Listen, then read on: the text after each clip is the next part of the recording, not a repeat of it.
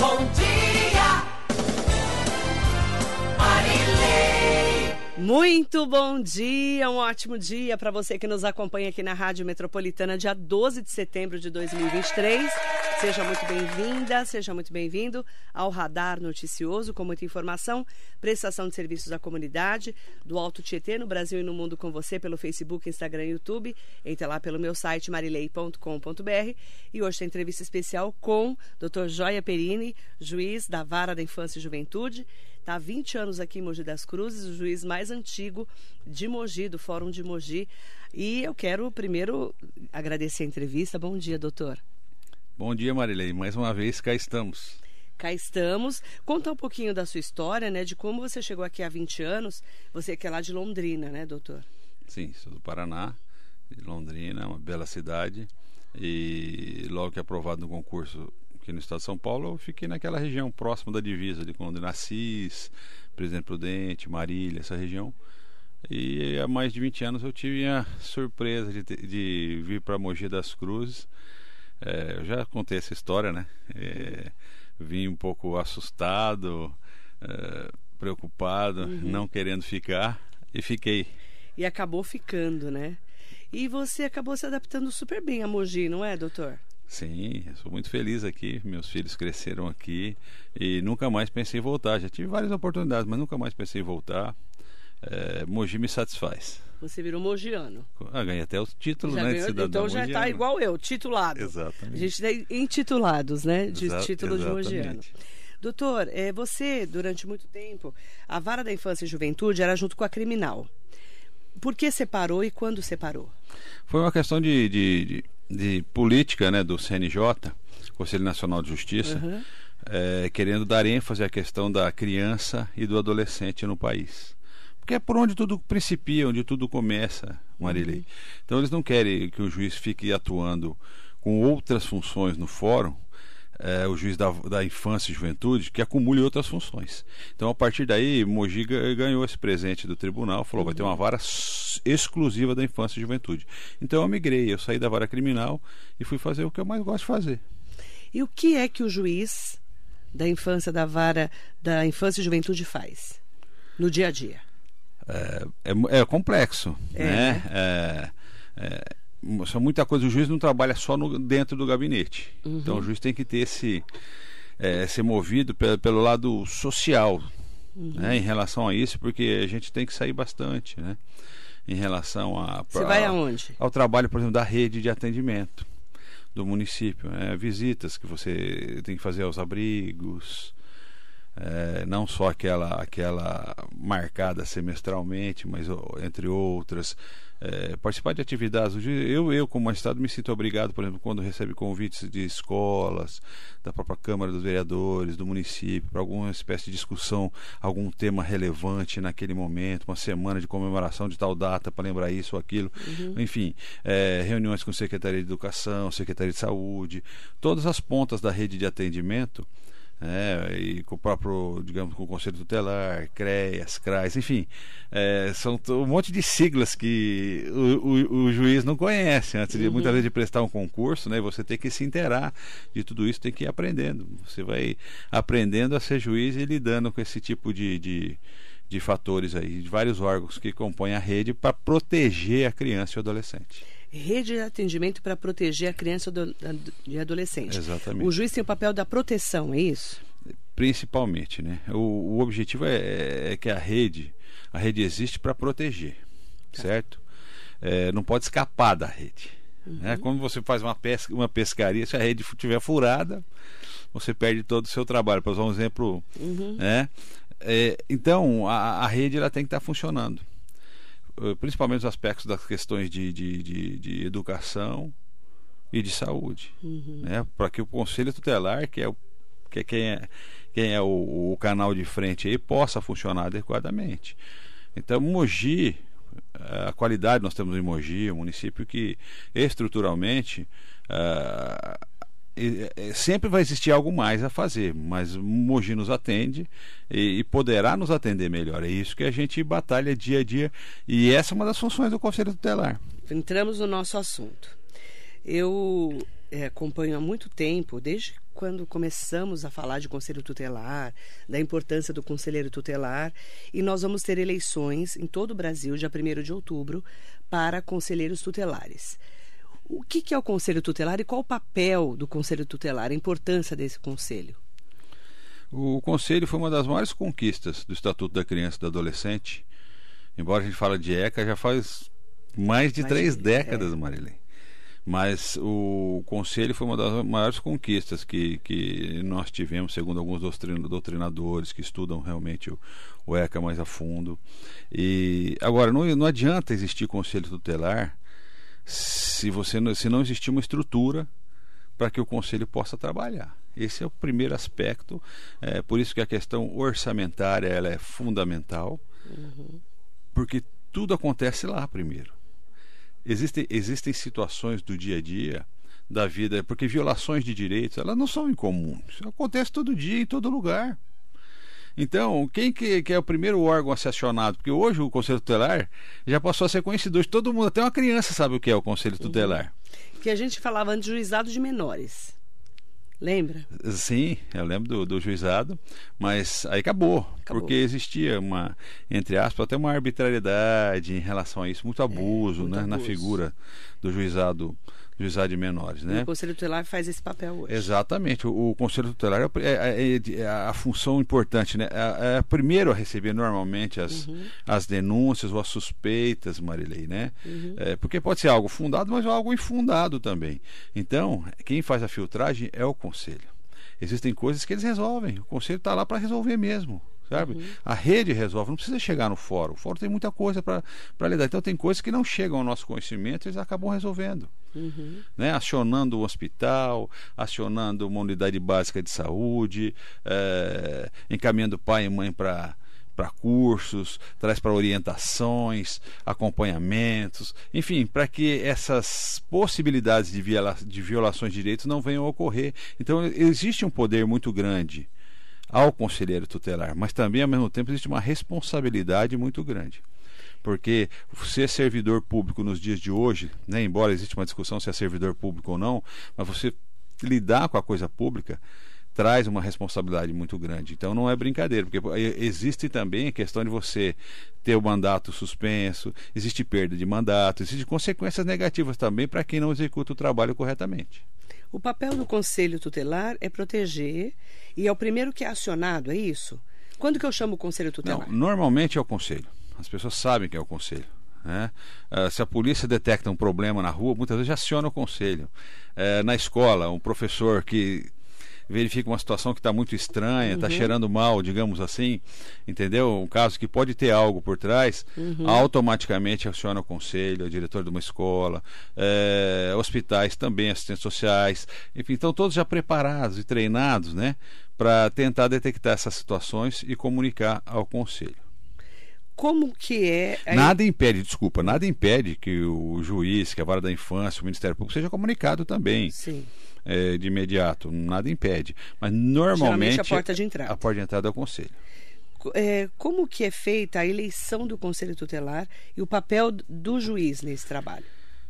Bom, a, a eleição não, a gente não pode comparar uma, a uma eleição porque não é justiça eleitoral quem, quem realiza. Né? Então a- existe uma discussão, não é bem uma eleição, é uma, é uma es- um processo de escolha, Escolha. pela comunidade de pessoas que irão representar lá na defesa, né? na atuação e na defesa dos interesses da criança e do adolescente. Então, é uma escolha. Exatamente, a escolha é feita pela, pela comunidade. Mas não, é, não pode se comparar uma eleição a um processo eleitoral. Embora tenhamos alguma, algumas mudanças né, que de 2019 para cá que alteraram eh, os critérios de eleição. Por exemplo, agora a eleição, é, ela, além de quadrienal, ela não, não existe limitação para o conselheiro que queira se reeleger. Quantos números de vezes ele quiser, Antes não podia. não, antes não podia. Eu acho que é uma ideia até inteligente, sabe? É, levando em conta que quando você coloca pessoas novas que nunca trabalharam como conselheiros, embora cumpram os seus requisitos, existe questão que só a prática pode trazer. E assim a rede acaba perdendo muito às vezes, né? até a pessoa pegar o, um pouquinho do feeling e da experiência. Isso é uma discussão antiga. Talvez esse seja um dos fatores em você poder permanecer com pessoas que já tenham experiência, desde que cumpram todos os requisitos da eleição novamente né, e consigam ser escolhidos. É, mas essa, essa, essa foi uma das motivações. Então, antes não podia se reeleger, hoje é número ilimitado. Né, e são por, o mandato são de, de quatro anos. Quatro anos de mandato. E aí, no- como que é o trabalho do juiz eh, na atuação dessa, dessa eleição, dessa Tá, escolha? só, só mais uma coisa. Ah. E também restou determinado que, por exemplo, temos a cada dois anos temos uma eleição no Brasil para presidente e para prefeito. Né? Sim.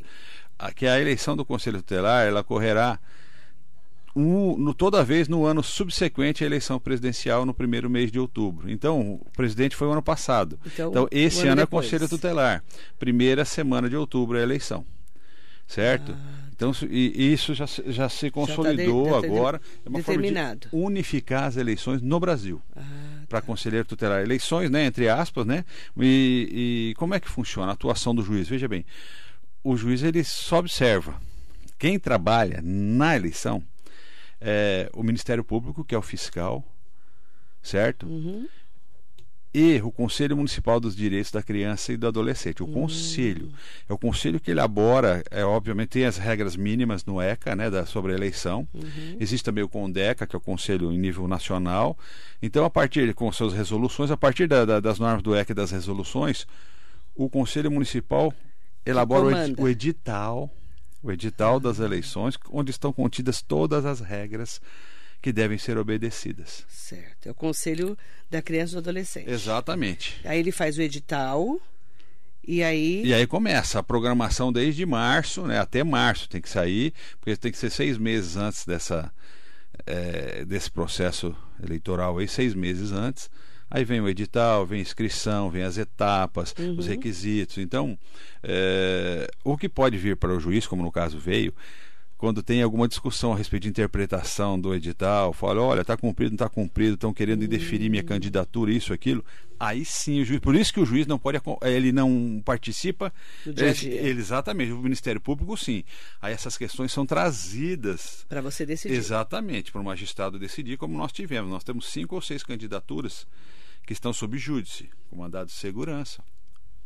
Entendeu? Então, já está no tribunal. Eu, por enquanto, eu, é, as minhas decisões fo- foram manti- mantendo essas candidaturas. E geralmente o problema qual? Algum requisito, falta de documento, olha, é, você precisa ter o tempo X, você não teve, esse documento não comprovou. São algumas minúcias, né? Que, que são trazidas. suspeição exatamente. ali. Porque você precisa ter, segundo o ECA, tem que ter 21 anos. Olha só. Pra- você pode ser conselheiro para tratar das questões da infância e juventude com 21. É, é, só com 21. Mas você pode ser vereador com 18.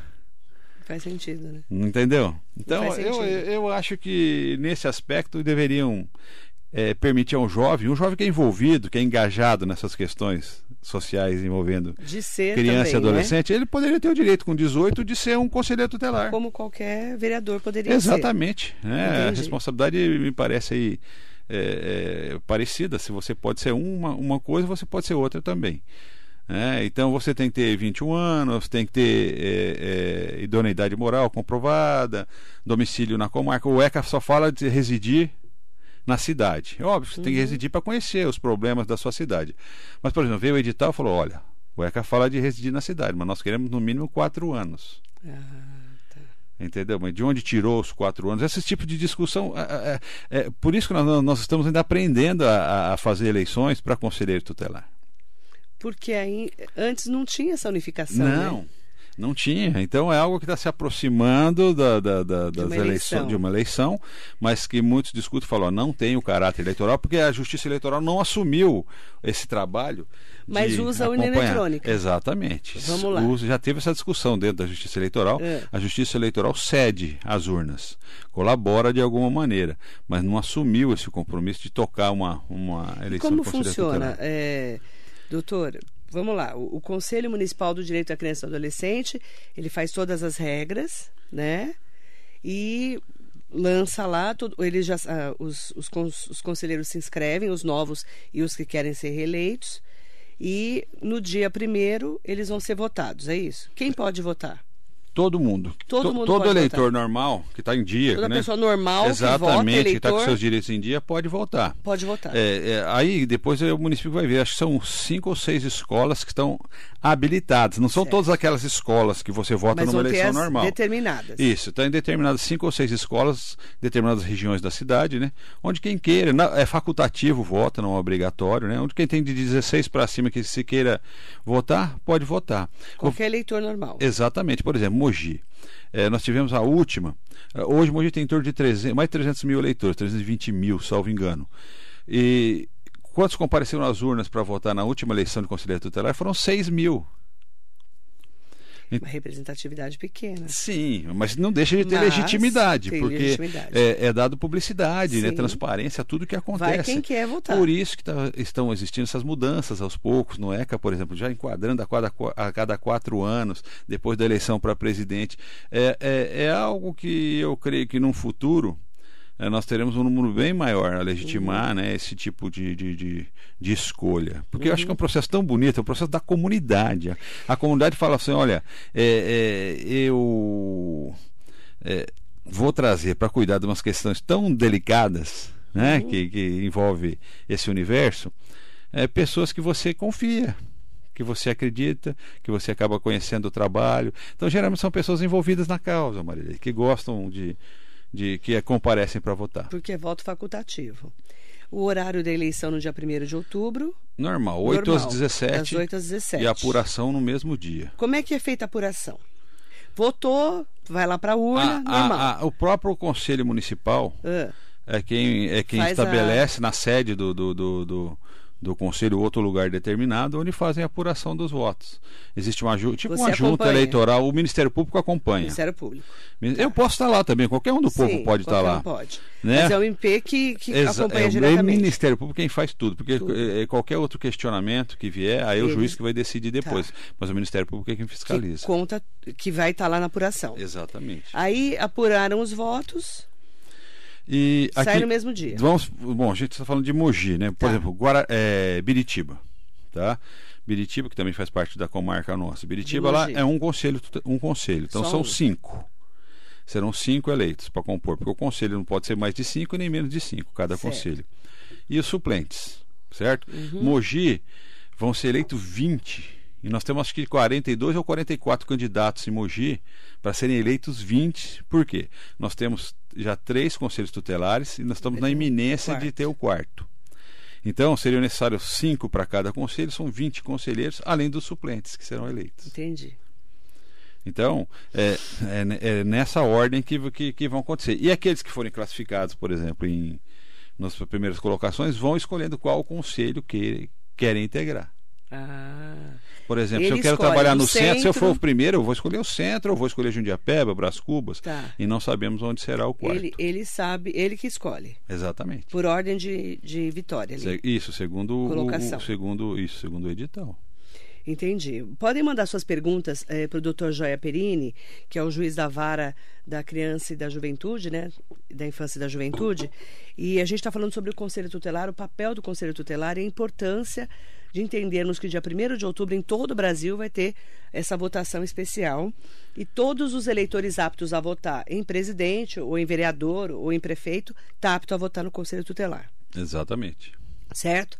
E esse conselheiro tutelar é que vai é, ser a porta de entrada para essas políticas públicas para as crianças e adolescentes. Sim, começa normalmente lá quem faz a filtragem, né? Geralmente as violações começam a ser ali denunciadas para eles. Sim. Existem, existem as competências são são múltiplas, né, do, dos conselheiros tutelares, mas por exemplo eles podem eh, agora existem a- aquelas questões como é um órgão perma- permanente que não pode deixar de existir, Uhum. Né? Ele é autônomo, ele não é vinculado A ninguém. a ninguém, nem ao judiciário, nem, Nem a a prefeito, prefeito, nem a nem- vereador, nem a ninguém. ninguém. Ele é Ele é autônomo. independente. Exatamente. Tá. É, e ele é não, é, é não e é um órgão não judiciário, não judiciário.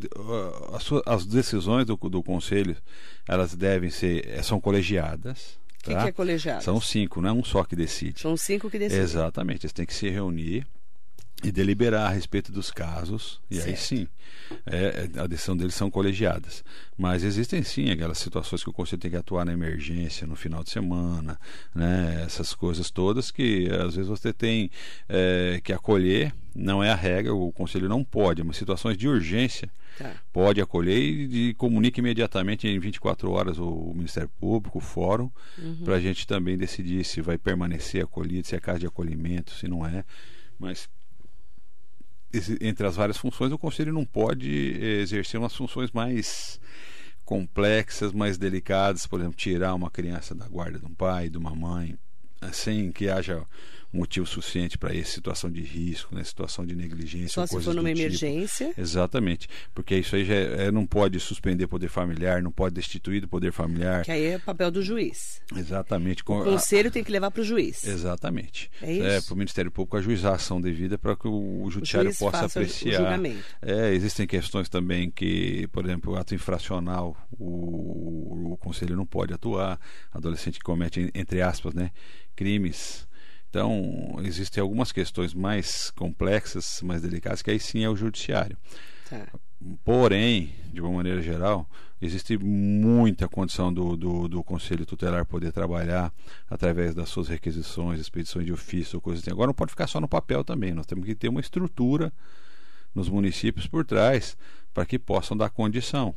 Né? Por exemplo, olha, os pais estão numa situação de uso de droga, as crianças estão sofrendo com isso, então você precisa encaminhar. Então tem que ter estrutura no município, na Uhum. rede de saúde. Não adianta ficar só com o papel requisitando, você tem que ter estrutura para que possa exatamente para que possa atender se tem CAPS na cidade se tem alguma eh, a secretaria se a secretaria de saúde tem ambulatório de saúde mental eh, entre outras diversas questões que podem diversas necessidades Marília Uhum. então a cidade tem que ter estrutura não adianta ter, ter só o conselho se você não tiver para onde encaminhar Essa né? criança a, em fa- a vulnerabilidade. criança em vulnerabilidade vu- vulnerabilidade ou a própria família Certo. O prefeito de Itaquá está aqui com a gente, prefeito Eduardo Boigas, mandando bom dia para você. bom dia doutor Eduardo Bom dia, doutor Joia, excelente juiz de direito. Quinta estaremos aí, Marilei, prefeito convidadíssimo para vir aqui quinta-feira, mandar bom dia para ele. Aproveitar também para mandar bom dia. Tem várias pessoas aqui eh, conversando com a gente. Eh, o Bosco, presidente do Clube de Campo, está aqui falando. eh, tive o prazer de trabalhar no fórum com o doutor Joia, acima de um grande juiz, um grande homem e ser humano. Esse cara é sensacional. Bom dia, Bosco, mandando um bom dia especial para você. obrigado Agora, mandar um bom dia especial. ah, tem várias perguntas chegando, nós já vamos responder as perguntas também, até porque tem várias pessoas com dúvidas em relação ao conselho. Ana Cecília Uni Ferreira da Silva, bom dia, doutor Joia, sou sua fã. Bom dia, Marilei. Bom dia.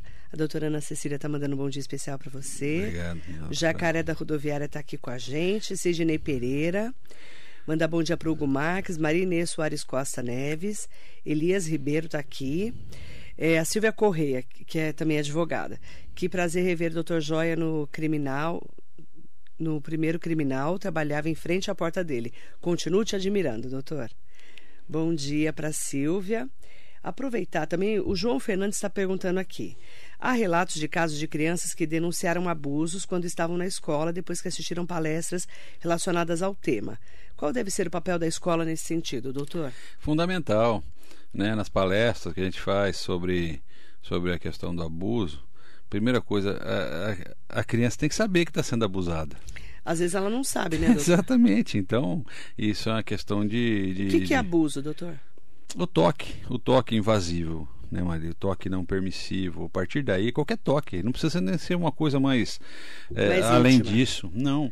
O toque já, é, Já já, é é- já pode ser abusivo porque ele pode ter um sentido da lascividade, do desejo. Entendeu? Do apetite sexual. É algo que move a mente, a mente humana, muitas vezes, num, num simples toque dessa e como, natureza. como denunciar isso?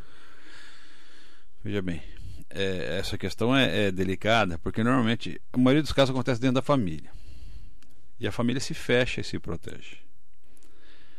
Ah, e normalmente onde se detecta isso é na escola, através de palestras educativas que o conselho tutelar, te- tutelar tem que realizar, que é um treinamento da rede, treinar a questão, a, os professores, de uma Uhum. maneira geral, os próprios médicos, enfermeiros, profissionais da saúde, para poder ter esse olhar. Mas isso não é incomum, viu, Marli? Normalmente acontece. Eles, é, com esse olhar um pouco apurado, as denúncias vêm. E aí você vê da ponta do iceberg a questão é bem mais profunda, né?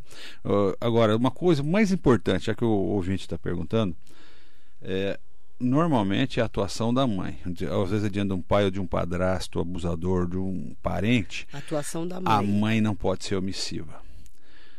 A, mãe, a atuação da mãe não pode ser omissiva, a mãe não pode ser omissa.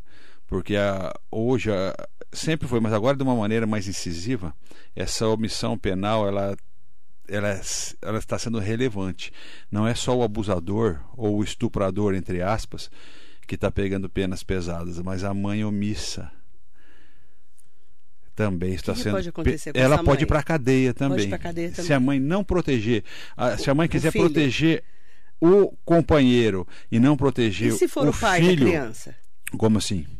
Tudo bem, mas ela tem que tomar uma decisão na vida dela, ou o pai ou o filho. Se o pai é abusador, quem ela vai proteger, o pai ou o filho? Eu sei que existe, não é simples, existe a questão emocional, existe a questão financeira, tudo aquilo que faz a mulher refletir, a própria extinção da família que vai estar aí prestes a acontecer, porque ou, se Acabou houver a, família, denúncia, né? tiver prova segura disso, Acabou via o processo criminal, serão anos de prisão para esse pai, acaba a família. Então não é, a questão é muito delicada, não é simples e tem também, apesar de, to, de to, da rede ser educada para isso, professores ou profissionais, de saúde, existem professores e profissionais profissionais que têm um medo de se envolver.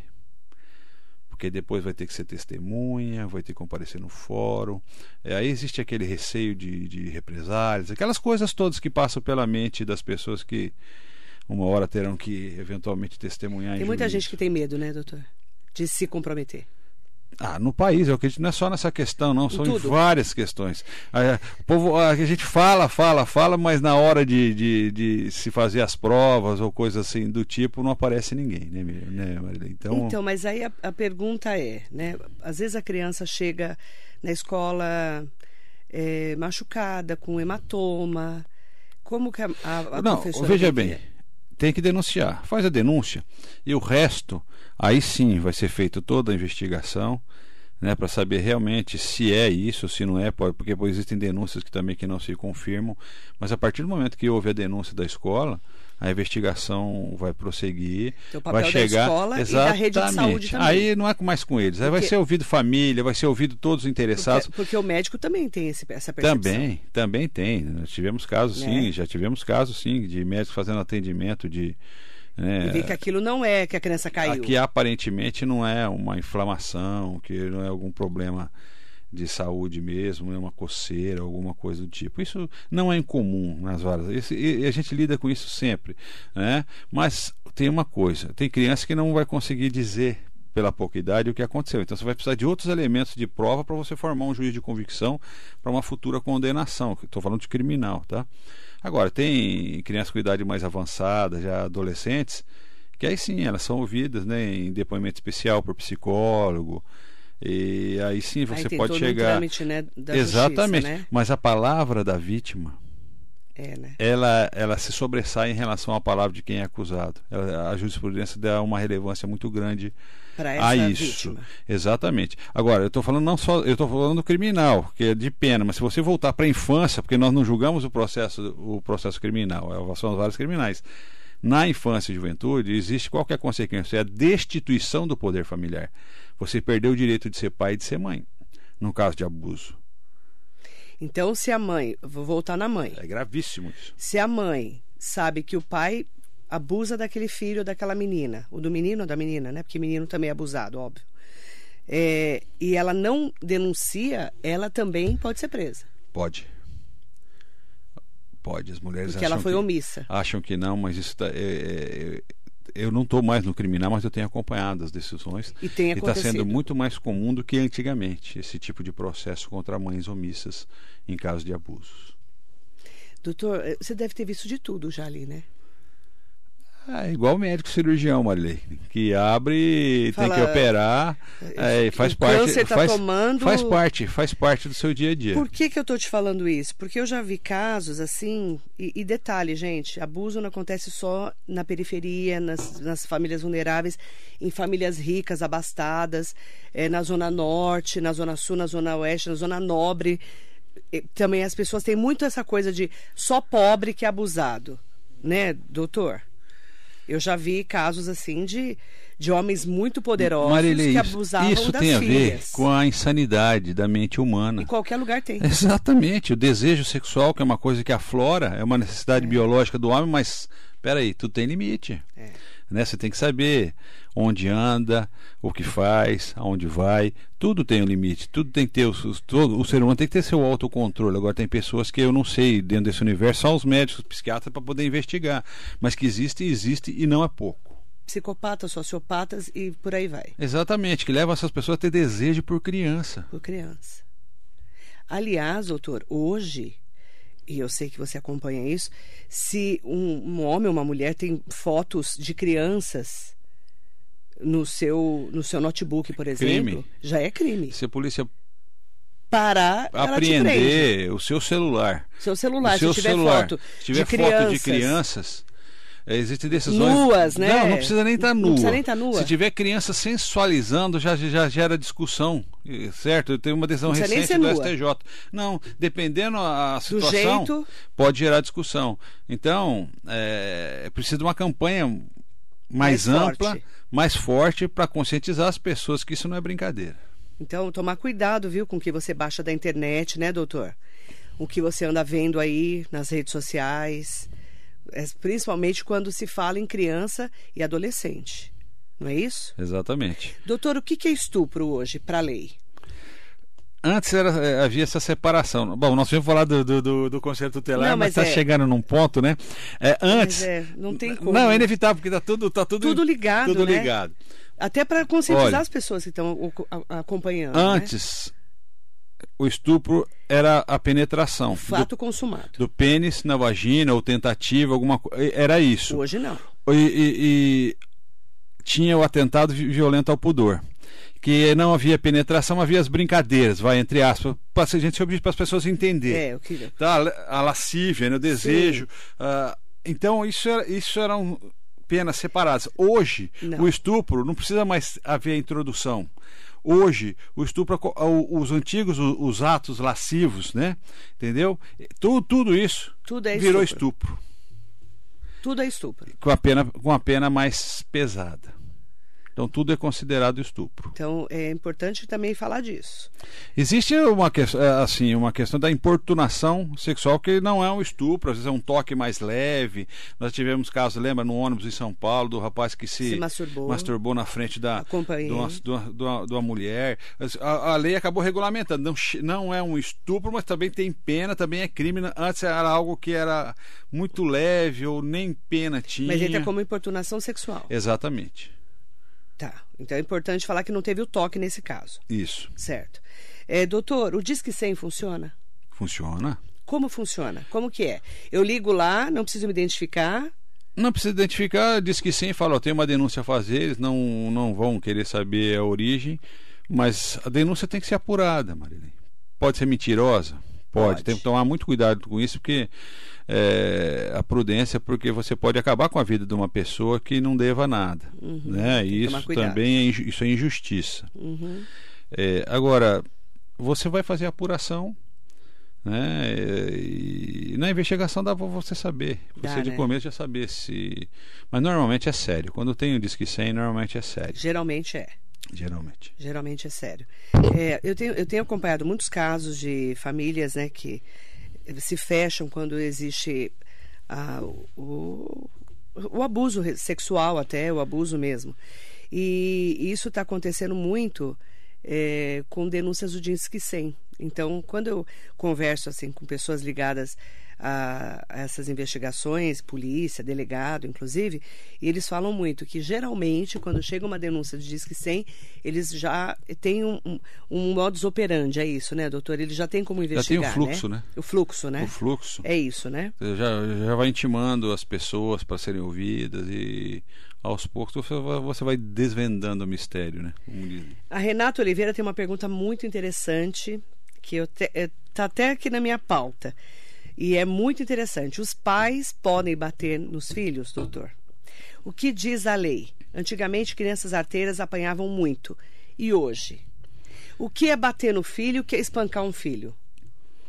Pode bater ou espancar? Existem é, é, os graus, né? Como existe grau de lesão corporal, existe uma intensidade. Ah, só bati um pouquinho, bati um pocão. Então, Ah, então esse pouquinho e pocão, mas ah, uma pessoa. Você mede um dois metros de altura, certo?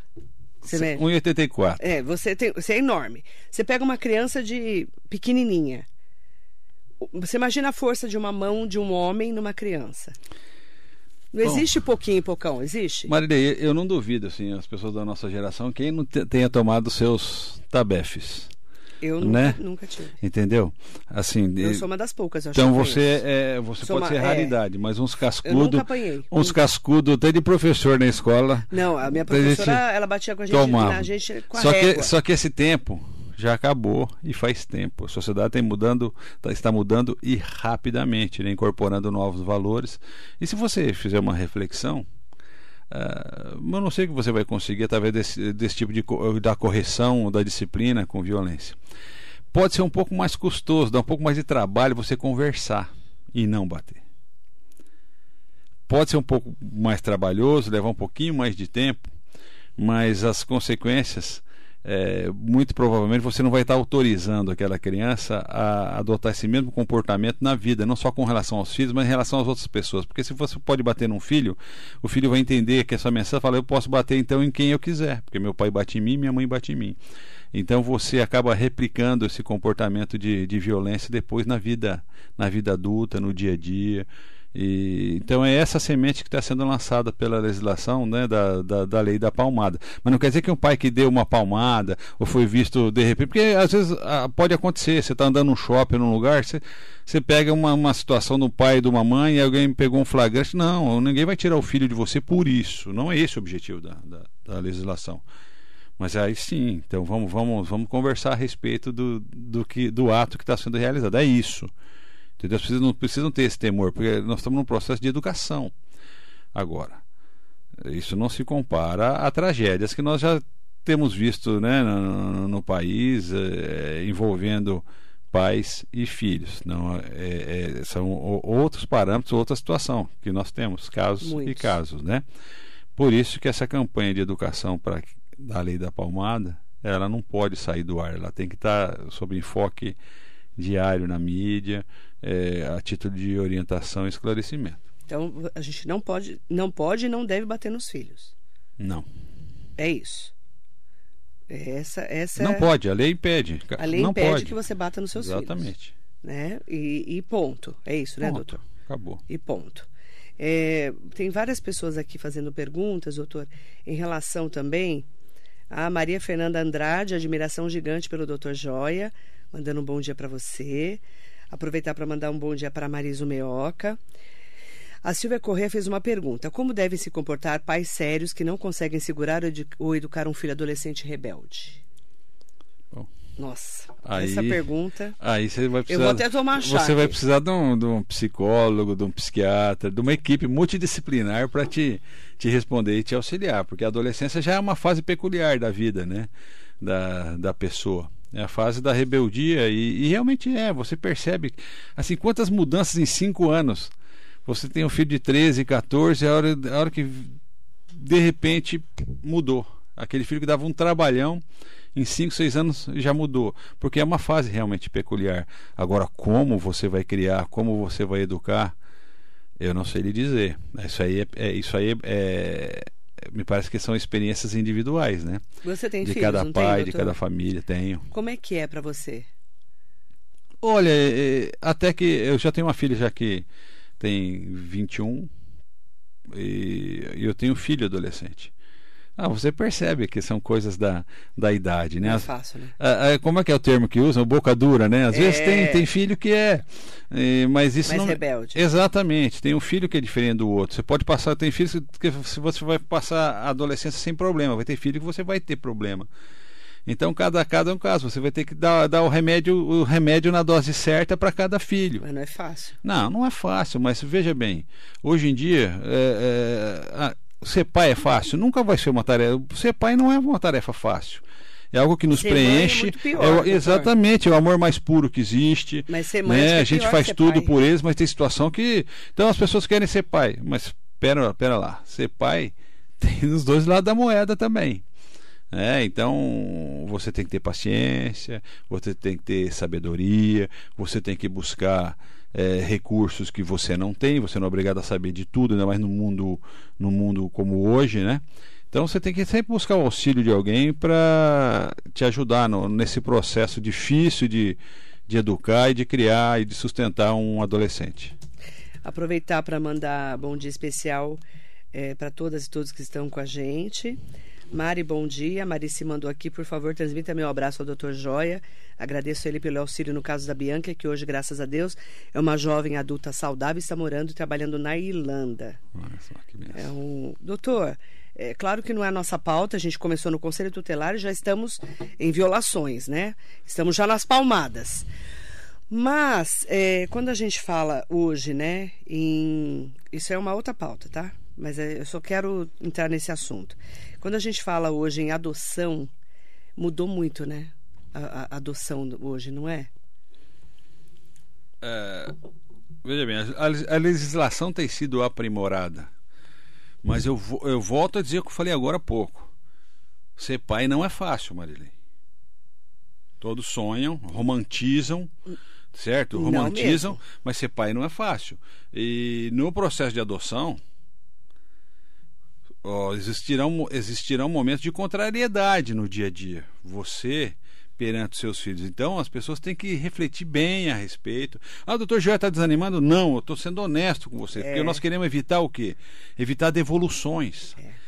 Certo? Que... Tem gente que devolve. Exatamente. Tem gente... e- e- A gente que tem filho biológico vai devolver para quem? Então, Conta para mim, doutor. E não pode devolver. Não A- pode devolver a lei, filho, hein, A lei gente? não permite, entendeu? Entrega Mas- onde? Não entrega para ninguém. Então, são desafios. Desafios É para ser pai mãe. A adoção, ótimo. Nós, realmente as crianças precisam. As- a maioria das histórias são histórias boas, as histórias com finais felizes. É isso que eu quero Mas- deixar para vocês. Mas existem poréns no meio do caminho. Então, isso exige uma reflexão maior em, em- em você tomar uma decisão dessa natureza. E hoje a lei mudou demais.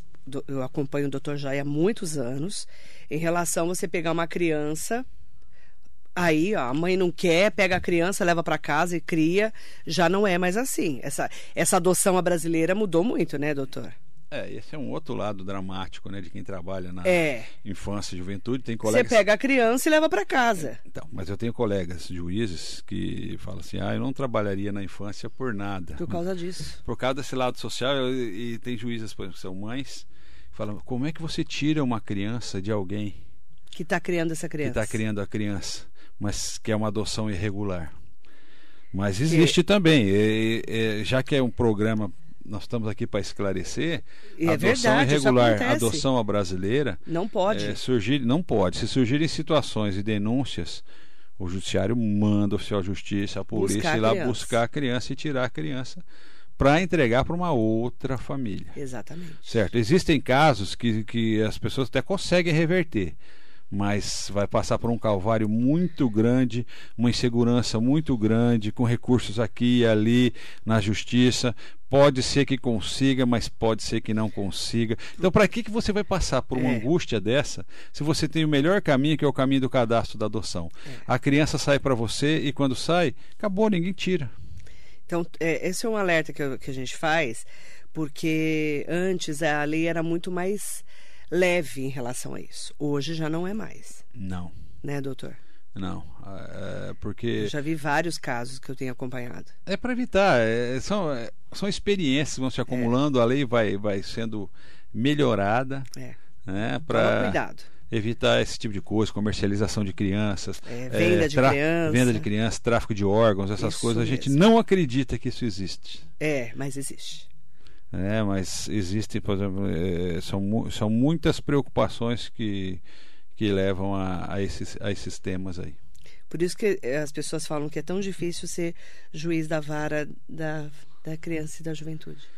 Marilei, se for pegar em número de processo, a vara da infância tem menos processo que, por exemplo, que uma vara civil que uma vara criminal. Só que são processos muito difíceis. Então, essa, e, e essa que é a questão. Você acaba fazendo mais audiências, muito mais até audiências. porque você, até você entender o que está acontecendo, né? Exatamente. Eh, Tem É juízes que não. Tem, de- tem- por exemplo, tem muitas causas que você não precisa nem de audiência. Só nos documentos você já julga, não precisa ouvir ninguém. Na maioria dos casos, o juiz, o juiz da infância tem que fazer audiência em todos os processos. A maioria dos processos que envolve criança e adolescente tem que fazer audiência. Eu quero agradecer a todas as pessoas que estão acompanhando a gente. A nossa pauta hoje com o Dr. Joia Perini é o Conselho Tutelar.